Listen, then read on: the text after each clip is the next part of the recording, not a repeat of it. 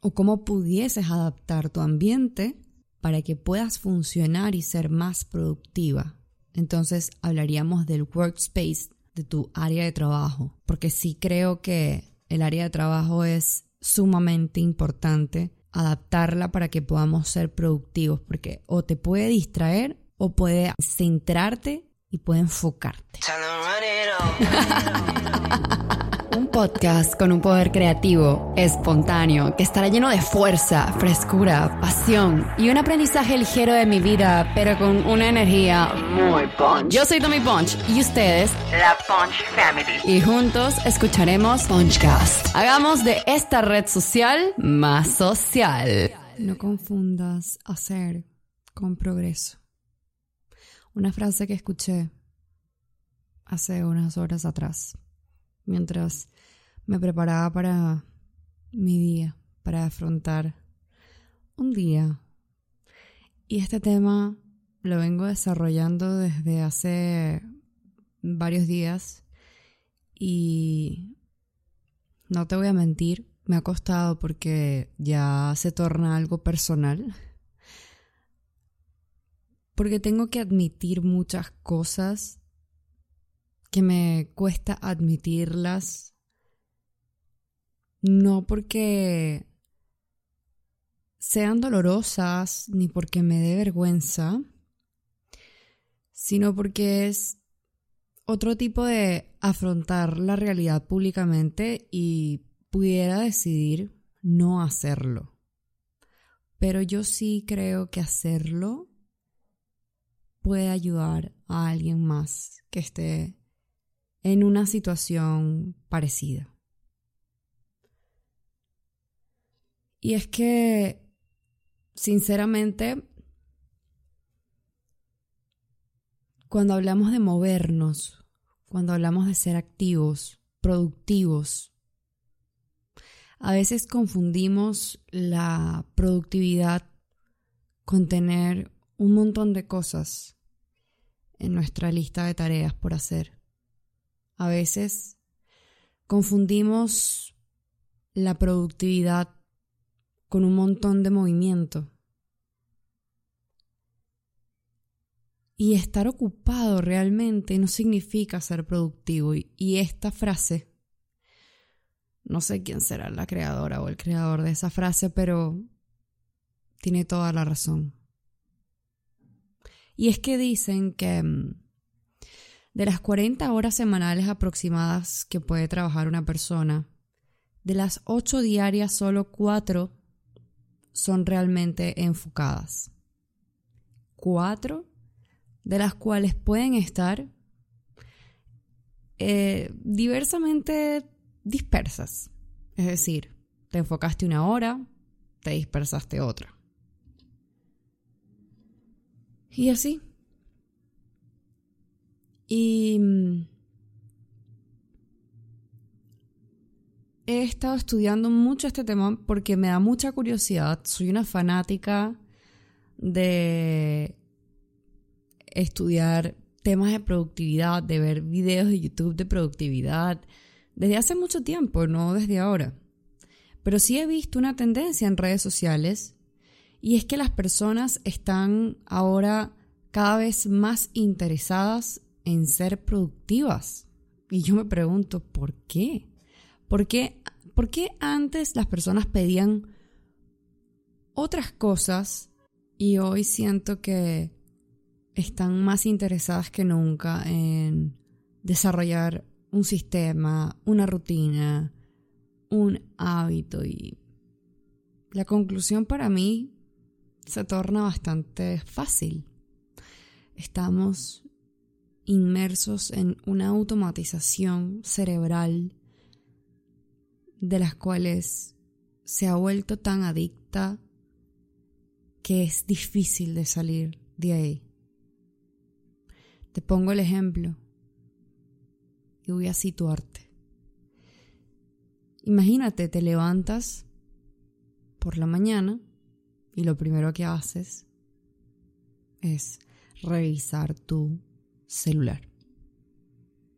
Las miles de notificaciones, las redes sociales, y tú no decidiste tener tus propios pensamientos apenas te levantaste, sino que más bien tú, los demás, las redes sociales, tu teléfono, tus notificaciones, las demás personas, el mundo que está detrás de esa pantalla o dentro de esa pantalla, decidió por ti ponerte una energía. Y yo era bastante, bastante escéptica hace unos años sobre este tipo de cosas. Pero cada vez he visto cómo más me ha afectado a mí, mi estilo de vida, mi salud emocional, mi estado físico también. El hecho solamente de levantarme y, y no calibrar mi energía ha hecho que yo simplemente caiga en un proceso ansioso. Y en el momento en que estoy grabando este podcast, estoy pasando por una situación emocional bastante fuerte y que sé que me tomará quizás un periodo más largo del que me gustaría poder superarlo, pero estoy bien con eso. Estoy bien con eso, lo, lo acepté, lo estoy aceptando, estoy aceptando el proceso. Y eso también me ha hecho reflexionar. Y aceptar el proceso no quiere decir que no siga incomodándome. He sido consciente de las cosas que me generan más ansiedad y he tratado de eliminarlas de mi vida o modificarlas. Hace muchos años, te digo, más de tres años, yo eliminé por completo las notificaciones de mi teléfono, de las redes sociales, excepto las del calendario. Solo esas no, no las eliminé porque sí sentía como una urgencia y sí sentía que yo tenía que responder al tiempo en que me exigía aquella persona o no que me exigía, al tiempo en que la persona escribía y yo recibía ese mensaje. O que tenía que ver Instagram al momento en que me llegaba la notificación. Y tengo tiempo diciéndole eso a mi pareja, al chiqui. Desactiva las notificaciones. Créeme, vas a sentir una paz. desactívalas, desactívalas. Y saben, yo creo que es incluso hasta difícil tomar la decisión de desactivarlas. Imagínense lo dependientes que somos de las notificaciones, lo dependientes que nos hemos vuelto de la tecnología, de las redes sociales. Y lo hizo y me dijo que su trayecto al trabajo fue increíblemente pacífico, que pudo concentrarse en un podcast, que pudo concentrarse en él y me parece maravilloso y creo que más personas deberían hacerlo. Las notificaciones abruman, agobian. Tú creo que en este tiempo, con más razón, en estos tiempos. Debemos ser dueños de nuestra organización, de nuestro calendario, de nuestra atención. Pero también saber que los procesos emocionales nos llevarán a cambiar, a modificar sistemas que antes teníamos que no funcionaban y que ya no nos funcionarán. Yo en mi caso también estoy pasando por un proceso emocional y mi sistema de organización y productividad pudiese ser mejor si no estuviese pasando por esta etapa. Pero mi proceso de aceptación y centrarme en el agradecimiento me ha hecho calmarme y es que a veces la oscuridad por la que estamos pasando no nos permite agradecer esa oscuridad. Y la otra vez estaba pensando, un día, un día de esos, que te sientes por el piso, que te sientes muy mal. Y de repente me vino como ese rayo de luz de agradecimiento y, dije, estoy agradecido porque sí, estoy pasando por un proceso emocional, pero en mi caso puedo decidir mi tiempo. En mi caso, puedo darle a mi cuerpo lo que necesita. Puedo decidir sobre eso. Porque hay personas que pasan por procesos emocionales muy fuertes y aún así tienen que cumplirle el tiempo, no solo el tiempo para, para escucharse a, a ellos mismos, sino tienen que cumplirle el tiempo a los demás. Y wow, me hizo que, quedar en una situación de sentimientos encontrados porque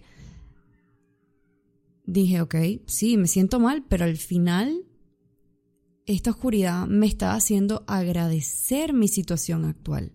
Me está, me está haciendo darme cuenta de cosas que si no estuviese pasando por todo lo que estoy pasando, estuviese sumergida en el quehacer y no en el ser, estuviese sumergida en quizás ser la mujer más productiva y fuerte del planeta y no estuviese reflexionando sobre las cosas que realmente importan. Por mi salud, por mi familia, por mi tranquilidad, porque tengo un estado mental que me permite tener creatividad. O sea, las simples cosas de la vida también. Y me estoy volviendo un poco romántica al respecto. Pero es que si no estuviese pasando por esta oscuridad, no estuviese romantizando un poco más mi vida. Y créanme que me hacía falta romantizarla bastante. Porque mm, por mucho tiempo me estaba volviendo una mujer que solo hacía, hacía, hacía, hacía, hacía, hacía. Demasiado terrenal. Y ahora, este proceso oscuro que se siente fuerte en el pecho y que a veces me hace sollozar, pero ese proceso me está mostrando a mí que puedo ser agradecida. Y, doy gracias por eso. Entonces, hablar de productividad para mí hoy resulta curioso. Y me pasé tantas veces pensando cómo puedo hacer un preámbulo para darles algo de valor sobre la productividad, pero que además ser auténtica como siempre lo he sido con ustedes. Desde mi punto de vista, porque cada persona tendrá también su propia definición de mostrarse auténtica con su comunidad. Pero yo, por lo menos, no pudiese estar hablando, por ejemplo, de lo que a continuación les diré sobre la productividad, sin primero decirles mi situación actual. Y la verdad es que para las personas que comienzan por la mañana y ya a las nueve de la mañana están siendo productivos, yo anhelo eso ahora. Pero también me siento agradecida de que estoy pasando por un proceso emocional que me está haciendo reflexionar hay muchos pros, muchos contras, de todo. de todo, porque nunca la vida va a ser equitativa, nunca va a ser perfecta, nunca va a ser 100% balanceada. A veces decimos, tiene que haber un balance en tu vida. Mm, no lo sé. No sé. No sé. Creo que voy a filosofar un poco más en mi cuarto sobre lo que significa balance para mí. Y mm, estuve investigando también muchas cosas sobre la productividad y también cayendo en cuenta sobre muchas cosas que yo también hacía en mi pic sobre la productividad, sobre ser productiva. Y en la productividad existen tres fases realmente. La primera fase es la fase desde que te levantas hasta que cumples ocho horas despierta. Luego la segunda fase eh, se trata de las nueve horas y las 16 horas que estás despierta. Y la tercera fase es de 16 a 24 horas despierta. Y quiero recalcar que hay personas que son productivas en cualquiera de estas fases o tienen que serlo. Por ejemplo, un estudiante tendría que ser productivo en la fase 3, quizás tendría que madrugar estudiando, entonces estaría en la fase de 16 a 24 horas despierto. A mí me pasó cuando estudiaba diseño. También me ha pasado sin tener que ser estudiante, sino porque yo misma me autoimpuse eso. o sea, algo que no es sano, pero para nada. Entonces, yo actualmente no estoy en la fase uno, ni puedo ser en este momento, no me siento ahora en la capacidad de ser altamente productiva en la fase 1 que te voy a explicar de qué trata cada fase, pero sí puedo decirte que me siento mucho más productiva en la fase 2 y que en la fase 3, cuando era adolescente, me encantaba trabajar en la fase 3. La creatividad se iba por los cielos, pero no es sano. Entonces, voy a hablar sobre estas tres fases y no solamente eso, sino también cómo puedes adaptar o reconocer tu ambiente y por qué quizás te sientas limitada o te sientas más creativa en unos ambientes más que otros. O cómo pudieses adaptar tu ambiente para que puedas funcionar y ser más productiva.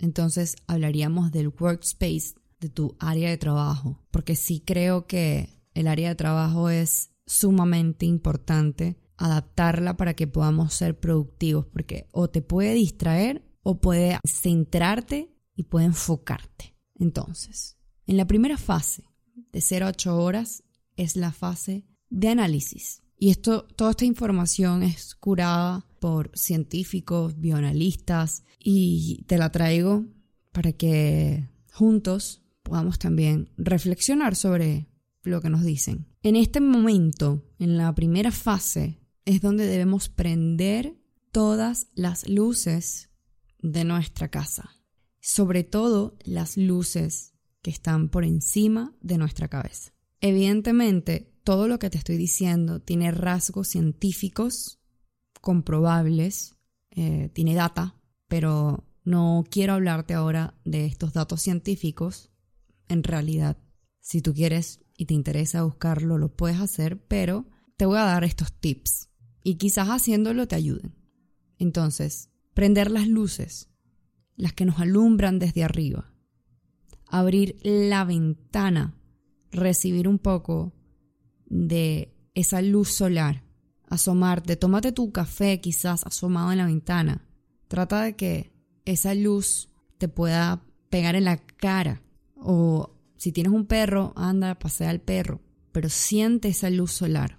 Esto va a hacer que tu cerebro, ¡pum!, se ponga mucho más alerta.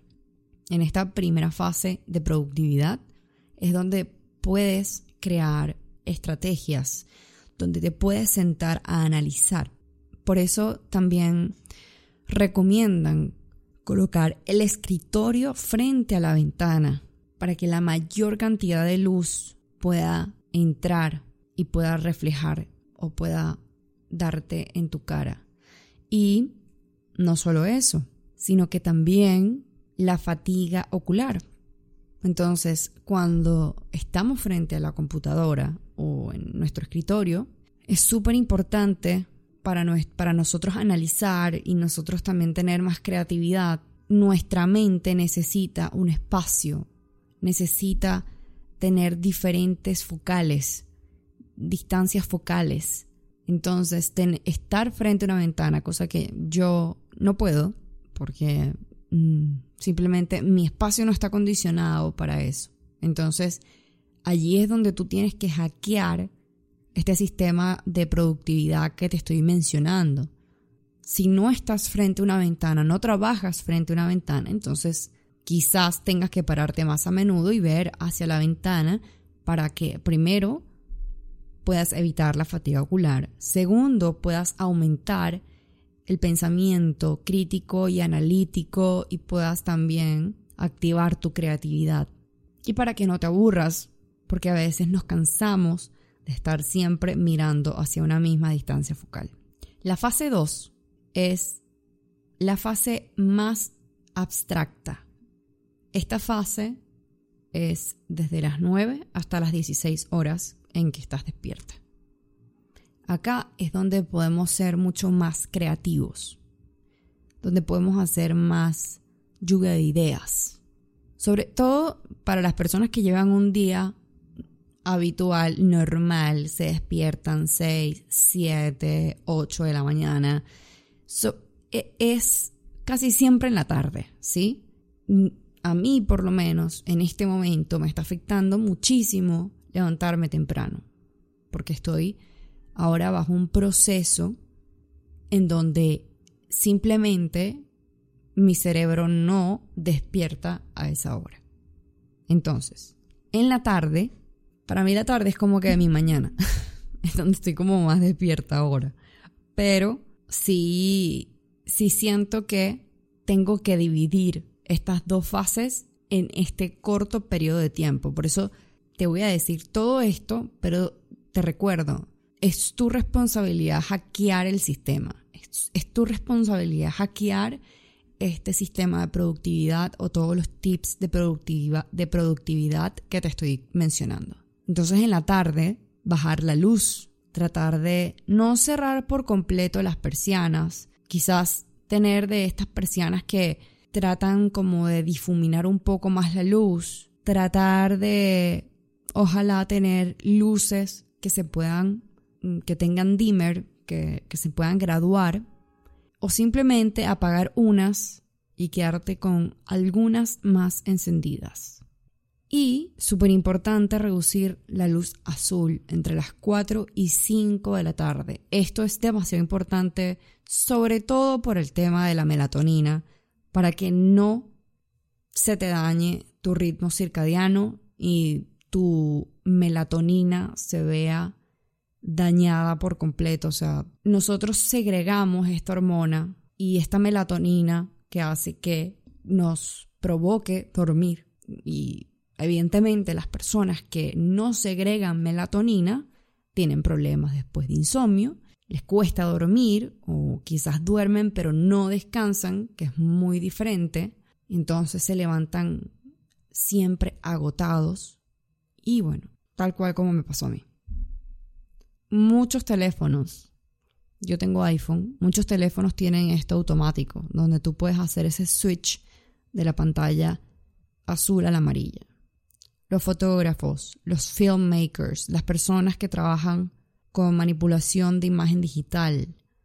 Uf, los entiendo, estoy con ustedes. Difícil. Es difícil porque tenemos que trabajar con una pantalla equilibrada, porque evidentemente si la colocamos amarilla vamos a ver los colores diferentes. Entonces sí, hay que tratar de de respetar estos horarios para que puedas por lo menos en tus otras pantallas que no son las principales ir reduciendo esta luz azul. Luego, en la fase 3, que no es recomendable trabajar a esa hora, limitar la luz casi al límite para no aferrarte tanto o para no afectar tanto la melatonina y tu ritmo circadiano. Una de las personas de las cuales yo escuché hablar de todo esto, ya les voy a decir quién, se llama, wait a minute, Haberman. Dice que cuando a él le tocaba trabajar de noche, él, él dice que no recomienda lo que va a decir, o sea, lo que les voy a decir. Y es que él, hasta no cumplir una tarea, no iba al baño, pero yo por lo menos, olvídalo, o sea, yo tengo que ir al baño. Cuando apenas tengo ganas de ir al baño, tengo que ir al baño. Y yo tomo mucha agua, y aparte de eso, que la poquita agua que yo tome, a los 10 minutos me dan ganas de ir al baño. Entonces, él dice que cuando están las personas trabajando de noche, muchas suelen tomar mucha cafeína. Tratar de reducir la cafeína y tratar de tomar mejor agua, pero más cantidad de agua, porque ir al baño constantemente te mantendrá despierto. O sea, es como casi imposible dormirte cuando tienes tantas ganas de ir al baño. O sea, cuando a cada momento tienes ganas de orinar. Entonces, esa es una de las cosas que él recomienda. Otras cosas que recomienda es que, y que yo también he practicado y he hecho por mi bien, de mi columna y de mi postura. O sea, no sé si es porque es una cuestión de, de que estoy a punto de cumplir 30 años, que ahora me, me interesan este tipo de cosas, pero sí soy de las que busca en YouTube cuál es la mejor manera de tú ubicarte en el escritorio y cuál es la manera más ergonómica de ubicar tu teléfono, tu laptop, tu escritorio, tu luz, tu agua, tu café, tu computadora, todo. Entonces, sí, he buscado muchos videos sobre eso y la verdad es que no les puedo explicar lo que se siente, pero traté de hacer absolutamente todo lo que estos expertos dicen que debemos hacer y no sé si es como un placebo, pero sí, me sentí como, all right, let's do it. Me sentí como más productiva. No sé, o sea, simplemente ubiqué mi, mi Mac, la ubiqué a la distancia focal que ellos decían. Obviamente la tuve que levantar. Yo antes podía levantarla con libros. Ahora tengo un, pues simplemente tengo un aparato, como, sí, no sé cómo se llaman esto, pero algo que levanta mi, mi Mac. Porque dicen que cuando nosotros estamos mirando hacia abajo todo el tiempo, produce al cerebro, o sea, le estamos mandando la señal a nuestro cerebro de que tenemos que relajarnos, una señal de relajación. Es decir, cuando vemos nuestra tablet, nuestra, nuestro iPhone, o si colocas tu laptop y tu laptop no está levantada, o sea, si tú estás, por ejemplo, te sientas y estás sentado normal, y, y tú tienes que bajar el mentón tanto al nivel de que tu cabeza también está bajando, poco a poco tu postura irá cambiando y le estás dando la señal de relajación a tu cerebro y te va a ser mucho menos productivo. Entonces, puedes conectar un teclado a tu laptop y colocar en tu laptop, la puedes colocar mucho más arriba con libros, con cajas, como sea, la creatividad es infinita. Y elevarlo al nivel de tu nariz.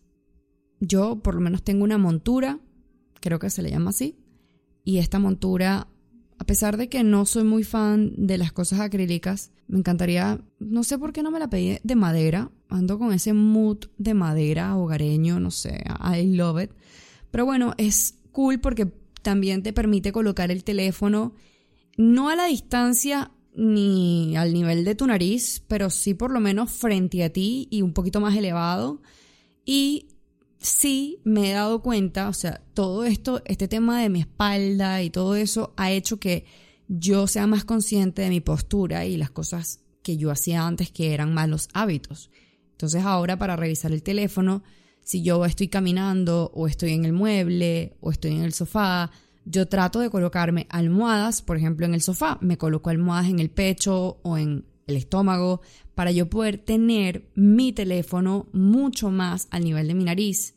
Eso no saben cómo ha cambiado, mm, bueno, mi estado de salud, de verdad, no tienen idea. Como también a veces tendemos, a veces por la distancia que colocamos nuestro escritorio, nuestra pantalla, tendemos a colocar nuestra barbilla nuestro mentón, empezamos como a colocarlo hacia adelante, a llevarlo hacia adelante, hacia adelante, hacia adelante. Y eso para la cervical es terrible y al fin y al cabo te va también a doler la espalda baja. Entonces, yo descubrí que yo hacía eso.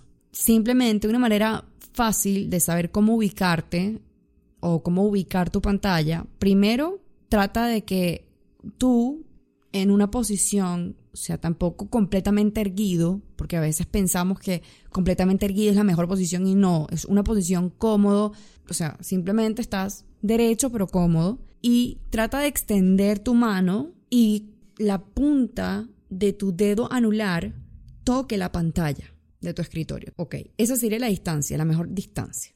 Pero claro, tú siéntate tal cual como, eh, o sea, estás cómodo. No es que ah, mira, cualquier distancia, no. O sea, siéntate como si fueses a escribir. Ok, ahora extiende tu mano y tócalo, el dedo anular que toque la pantalla. Muy bien. Ahora, ¿cómo saber si está realmente elevada la pantalla? Tienes que subir la pantalla con libros, con caja, como sea. Se ve cool. O sea, hazlo, haz lo que se vea cool. No te cierres al respecto. Y tienes que poder ver, tienes que tener la habilidad de poder observar, si tienes cámara, poder observar tu cámara o por lo menos la parte superior. O sea, si lo divides como en tres partes, la, el escritorio, tu pantalla, la parte superior deberías poder verla bien estando derecha. Eso es primordial. Muchas personas trabajan en el sofá, sabemos que evidentemente eso es terrible para la postura, pero si en el caso particular tienes que hacerlo,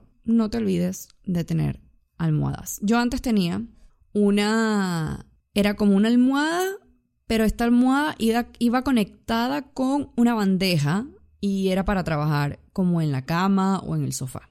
Bueno, puedes hacer algo parecido, puedes comprarte también estas bandejas de madera o alguna económica que, que pueda haber en el mercado de esas para comer. Esas pueden funcionar, aunque, aunque puede molestar un poco tu muñeca. Entonces, siempre hay que ir haciendo como esos twists con estas cosas. Y evidentemente, ya para casos más, no digo extremos, pero más específicos, yo por lo menos con el tema de la espalda, el tema de la circulación, el tema también de que pues tengo que estar prestando atención a veces mucho tiempo en la pantalla, tener una de estas mesas que, que esta mesa se eleve. Mi mesa es eléctrica tiene tres niveles de altura. Entonces puedes hacerlo manual o puedes tener estos tres niveles predeterminados. Entonces simplemente la elevo y estoy parada. Eso sí, hay personas que recomiendan que tienes que estar parada sobre una alfombra o sobre un cushion o sobre algo que tenga como movilidad. Pero bueno, yo estoy recién em, empezando a optimizar mi área de trabajo, mi home office. Entonces, esta mesa es ideal. A veces se me olvida que es capaz de, de subir la altura, pero en fin. Entonces, así trabajo un poquito más cómoda porque así no estoy sentada todo el día, sino que también puedo subir el nivel y trabajo también parada. Entonces, cuando trabajamos parados, aumentamos nuestra actividad cerebral a un estado de alerta, pero a un estado de alerta, alerta máxima, a un estado ambulatorio, básicamente. pero lo recomendable, estando parada o estando sentada, da igual, 45 minutos modo deep, modo foco, ¿sí? Y luego 5 minutos de visión panorámica. Como te dije, si no tienes una ventana al frente, pues entonces intenta bajar o irte a tu patio o buscar una ventana o hacer algo en donde puedas tener esta visión panorámica. La fase 1, como habíamos dicho, es la fase analítica. Hay algunas excepciones, como les dije. Mi fase 1 pues está totalmente fucked up. Está la fase 2 de creatividad y la fase 3 también puede también suceder el tema de la creatividad, en donde puedes tener mayor creatividad, pero también hay otras personas que dicen que en la madrugada es donde pueden como que ser más analíticos. Yo la verdad es que si me pones en la madrugada a escribir o editar, pues uff, te hago todo lo que no te hice en un mes. Pero luego estamos aquí quejándonos de que no podemos dormir, entonces no, mejor no. Hay un efecto que se llama ¿cómo se dice en inglés? Cathedral. Es tan difícil de pronunciar, Dios mío. Lo tengo en mi cabeza. Cathedral.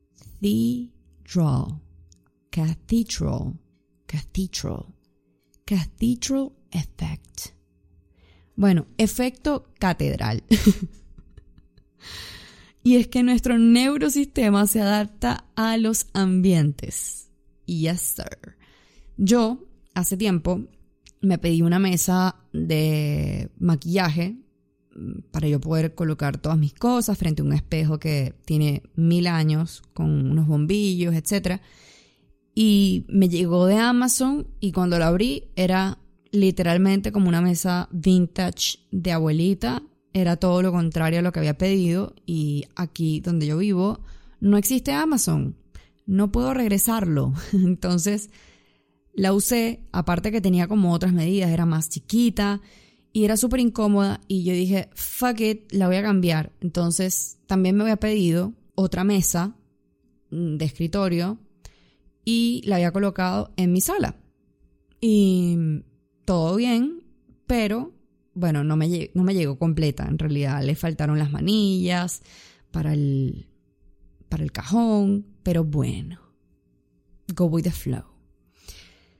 Y al final, no sé qué me dio, que yo dije, no me siento cómoda en esta mesa de maquillaje, voy a hacer un todo en uno. Voy a colocar todo mi maquillaje y como yo tengo una oficina, entonces voy a trabajar con mi laptop en la casa cuando necesite hacerlo y simplemente uso la mesa que está en mi cuarto y ya, uso esa mesa y se acabó. Entonces, usé esa mesa por mucho tiempo, pero saben, Primero que está toda apretadita. Mi apartamento es pequeño en este momento. Y mi cuarto tampoco es que es suficientemente grande para poder colocar tantos muebles. Entonces, la mesa que yo coloqué allí era la mesa que yo tenía en la sala para poder, en ese, o sea, la que yo tenía en ese momento para yo trabajar. Entonces la coloqué, coloqué todos mis props de maquillaje, Aparte que como que la cosa iba subiendo, subiendo, subiendo y ya yo no sabía dónde colocar las cosas de maquillaje y era súper incómodo. Esa fue una de las primeras razones de por qué cambié de mesa. Entonces, ok, la cambié y dije, bueno, voy a usar cuando sea necesario esta mesa cuando vaya a trabajar. Y resultó ser que terminé trabajando más desde la casa que desde la oficina. Primero, la oficina me queda lejos. Segundo, yo no tengo un equipo de trabajo eh, simplemente cuando hay proyectos se contratan personas en el caso de que se tengan que contratar personas. Pero realmente estamos mi socio y yo. Listo, eso es todo. Mi socio está en otro lugar del planeta Tierra y yo estoy en otro del planeta Tierra. Entonces, me di cuenta, después de mucho tiempo, que yo soy más productiva en mi casa. En mi casa me siento menos sola, en mi casa puedo acostarme en el sofá un rato y descansar y luego me paro. mm, me siento mucho más acompañada porque también está mi perro, no podía llevarme a mi perro a la oficina. No sé, me siento mucho mejor y mm, ciertamente la parte de la oficina era súper cómodo en el, en el momento en que yo grababa. Evidentemente siempre todo se puede mejorar, había muchas cosas que mejorar, pero el tema de tener que ir todos los días para la oficina, para estar sola ya en un escritorio, no olvídalo, o sea, imposible. Para simplemente hacer preproducción, analizar, no. Yo la pasaba genial grabando porque dejaba todo el set, por ejemplo, para sí era un desafío. Si tenía que grabar, por ejemplo, ocho videos, bueno, ya yo lo que hacía era diseñar la iluminación y dejaba todo listo. Entonces lo que hacía era, ok, todas, ya tengo todos los guiones, ya tengo toda la, preproducción, ok. Me iba a la oficina y grababa todo, ¿no? O sea, lo que alcanzara ese día y al otro día iba de nuevo y así sucesivamente. El tema aquí es que, bueno, evidentemente no puedo tener todas las luces siempre porque, aló, o sea, Draco, el Chiqui, yo, o sea, no, están all over the place, no. Entonces cada vez que voy a grabar tengo que sacarlas, montarlas, desarmarlas, volver a guardarlas. Y bueno, sí, es un poco más tedioso, pero al fin y al cabo siento, me siento mejor aquí en casa. Entonces, eso es para otra, otro podcast, esa historia. Pero el tema es que yo, en ese rincón, no me sentía productiva.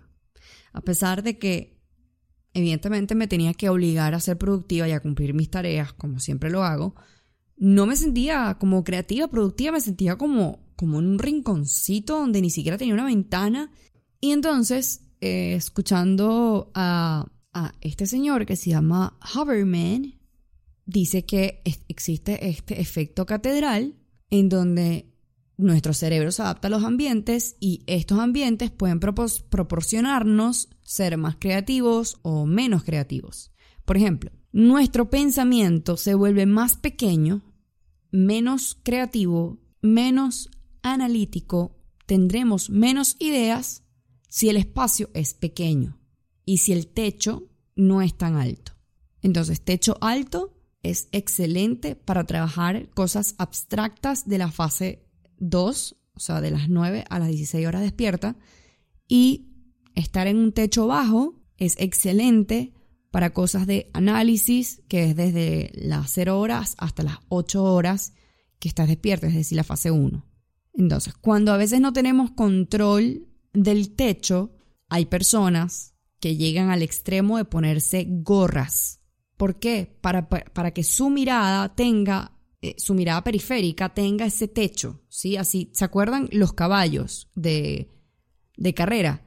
Que les ponen como dos tablas, una al lado de la, frente a la otra, justo al lado de cada, mm, de cada ojo. Bueno, para que no se distraigan hacia los lados, sino que simplemente tengan ese tunnel vision, o sea, como que esa visión de túnel, como que ve directo hacia ese camino. Básicamente, se ponen una gorra para poder tener mayor análisis y que tengan pues ese control de la distancia focal y nuestro foco periférico. También hay sonidos de fondos que podemos evitar. Bueno, evidentemente hay sonidos como los niños. Los niños son un distractor, no es algo nuevo. No se sientan mal, madres. Hay que go with the flow, ¿sí? O sea, sé que habrán mamás que me estén escuchando y digan, yo no puedo hacer nada al respecto, o sea, que me voy a, me voy a pudrir. No, no te vas a pudrir, chica. Tranquila, tranquila que para todo hay una solución y que todo sistema y todo tip que tú escuches lo puedes hackear, ¿sí? Desde comprarte unos audífonos que tengan eh, cancelación de ruido, y que alguien pueda estar pendiente un momento, una hora, media hora de tus hijos. O sea, no sé cuál sea tu situación, pero no te cierres al respecto, no te niegues, simplemente absorbe estos tips y reflexiónalos y ve cómo puedes adaptarlos a tu vida, porque cada vida es distinta, cada necesidad también. Entonces, hay sonidos que se, que se llaman, por ejemplo, white noise, pink noise, brown noise.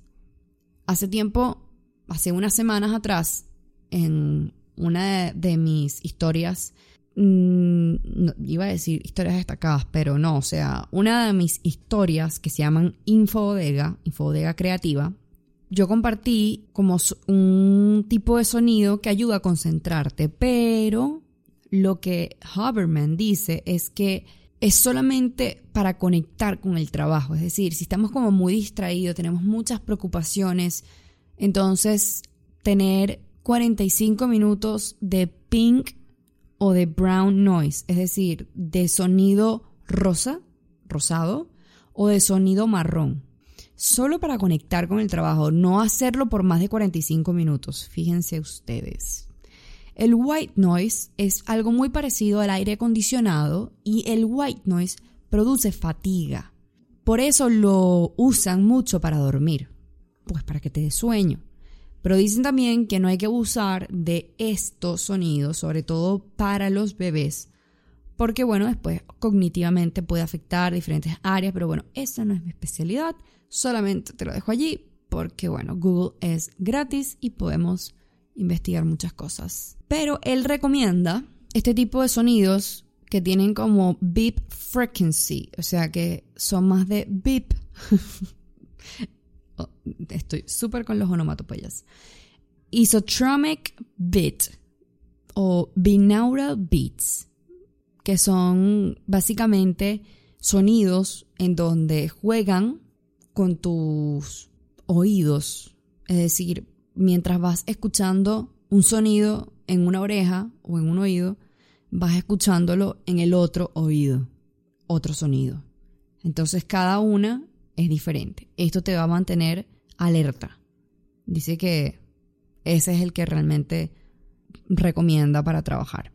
Y muchas personas a veces trabajan y colocan música romántica, cortavenas, a veces colocan Mm, reggaetón o música donde cantas, etcétera, cuando estás en una fase de análisis. Entonces, evidentemente la letra de la canción te va a distraer. Y las canciones románticas tienen unos beats, evidentemente, que te van a poner un poco más fatigado, con un estado de ánimo un poquito más, menos acelerado, de menos alerta. Entonces, pendiente con eso porque conozco personas que les encanta trabajar all day long con este tipo de música y pues esto puede estar afectando tu productividad. La autodisciplina en la productividad es demasiado importante. Yo creo que en eso de verdad me va bien porque cuando yo digo que es deep focus, deep focus. Por ejemplo, yo en el día dispongo cuatro horas para poder concentrarme full. Y de estas cuatro horas tengo breaks. Pero de estas cuatro horas mi teléfono o está en modo avión o como no tengo notificaciones simplemente lo pongo al otro lado de la habitación o lo pongo en la esquina, como mi escritorio ahora no es que es gigante, pero mm, por lo menos hay cosas que no puedo agarrar fácilmente, entonces lo coloco con la pantalla hacia abajo y totalmente fuera de mi vista. La idea es que esté fuera de tu vista los distractores. Eso es súper importante. Y que las notificaciones no solamente del teléfono, sino del Apple Watch, de tu smartwatch, de tu escritorio, donde tú trabajas, eso también es súper, súper importante. Hay personas que llegan al punto de colocar el teléfono en el carro no he llegado a ese extremo. O de que si lo ponen en un cajón. Tampoco. Pero claro, te lo haces más difícil. O sea, te haces más difícil el tener que revisar el, teléfono. Y al final, como es difícil, no lo haces. Entonces, autodisciplina. ¿Qué tan autodisciplinado eres? Ponerlo también en el closet puede funcionar. En fin, modo avión, apagar las notificaciones y por último, pero no menos importante, está la ley de Parkinson. Y es en donde nos hacemos metas, pero estas metas son tan a largo plazo Y si somos procrastinadores, entonces la ley, la ley de Parkinson consiste básicamente en hacer las cosas a última hora. Cuando tenemos mayor tiempo asignado, le vamos a dar menor tiempo de dedicación a esa tarea. Es decir, si yo tengo dos semanas para cumplir, entonces voy a pasar una semana y media haciendo otras cosas porque siento que tengo mucho tiempo para cumplir esta tarea y se me hace lejano. Y el mismo día o tres días antes o el día anterior le estoy dedicando a esa tarea. Entonces, el tiempo óptimo es la ley de Pareto, que es el 80-20. De todo tu día que tú tengas, dedícale por lo menos el 20% a esta tarea o a esta meta que tienes que hacer. ¿Sí? Por lo menos yo saqué la cuenta. Si tú trabajas o si tú tienes disponible 8, o sea, a ver, si estás trabajando 8 horas al día, el 20% serían aproximadamente 2 horas, 1,6 horas. Entonces, que tengas 2 horas para dedicarte a esta tarea, a esta meta, vamos bien. Es mucho mejor a que no hagas nada y lo hagas de última a última hora. ¿Sí? Entonces, las o el 20% de 40 horas, es decir, si no le vas a dedicar todos los días, entonces de 40 horas semanales, que es un aproximado, yo sé que hay personas que trabajan más, otras menos horas, de 40 horas semanales, el 20% son 8 horas. Entonces divide esas 8 horas en los días que tú necesites dedicarle o quieras dedicarle a esa tarea. Entonces ya queda de tu parte. Yo por lo menos estoy en un completo desafío porque antes solía levantarme a las 5 y media de la mañana y entrenar a las 6 de la mañana o 7 de la mañana y tenía todo el resto de la mañana para, todo el resto del día para poder hacer mis cosas, etc. Luego todo fue cambiando y empecé a entrenar al final de la tarde, es decir, a las 6 de la tarde. Sí, siendo que a las 6 de la tarde como que mm, interrumpe un poco mi estado de flow, que eso lo podemos hablar en otro podcast si les interesa, que también tiene que ver con la productividad, el estado de flow. Y como que sí sentía que de repente eran las 5 y media y era como, ah, tengo que correr para el gimnasio y estaba súper enfocada y súper productiva, pero bueno. O era al principio de mi día o era al final de mi día que yo tenía que hacer algo que me, que me costara, ¿no? ¿Qué es para mí un día perfecto? Pues pagarme primero a mí. Entonces, pagarme primero a mí es hacer algo que yo anhelo cumplir. ¿Qué anhelo cumplir? Con el ejercicio.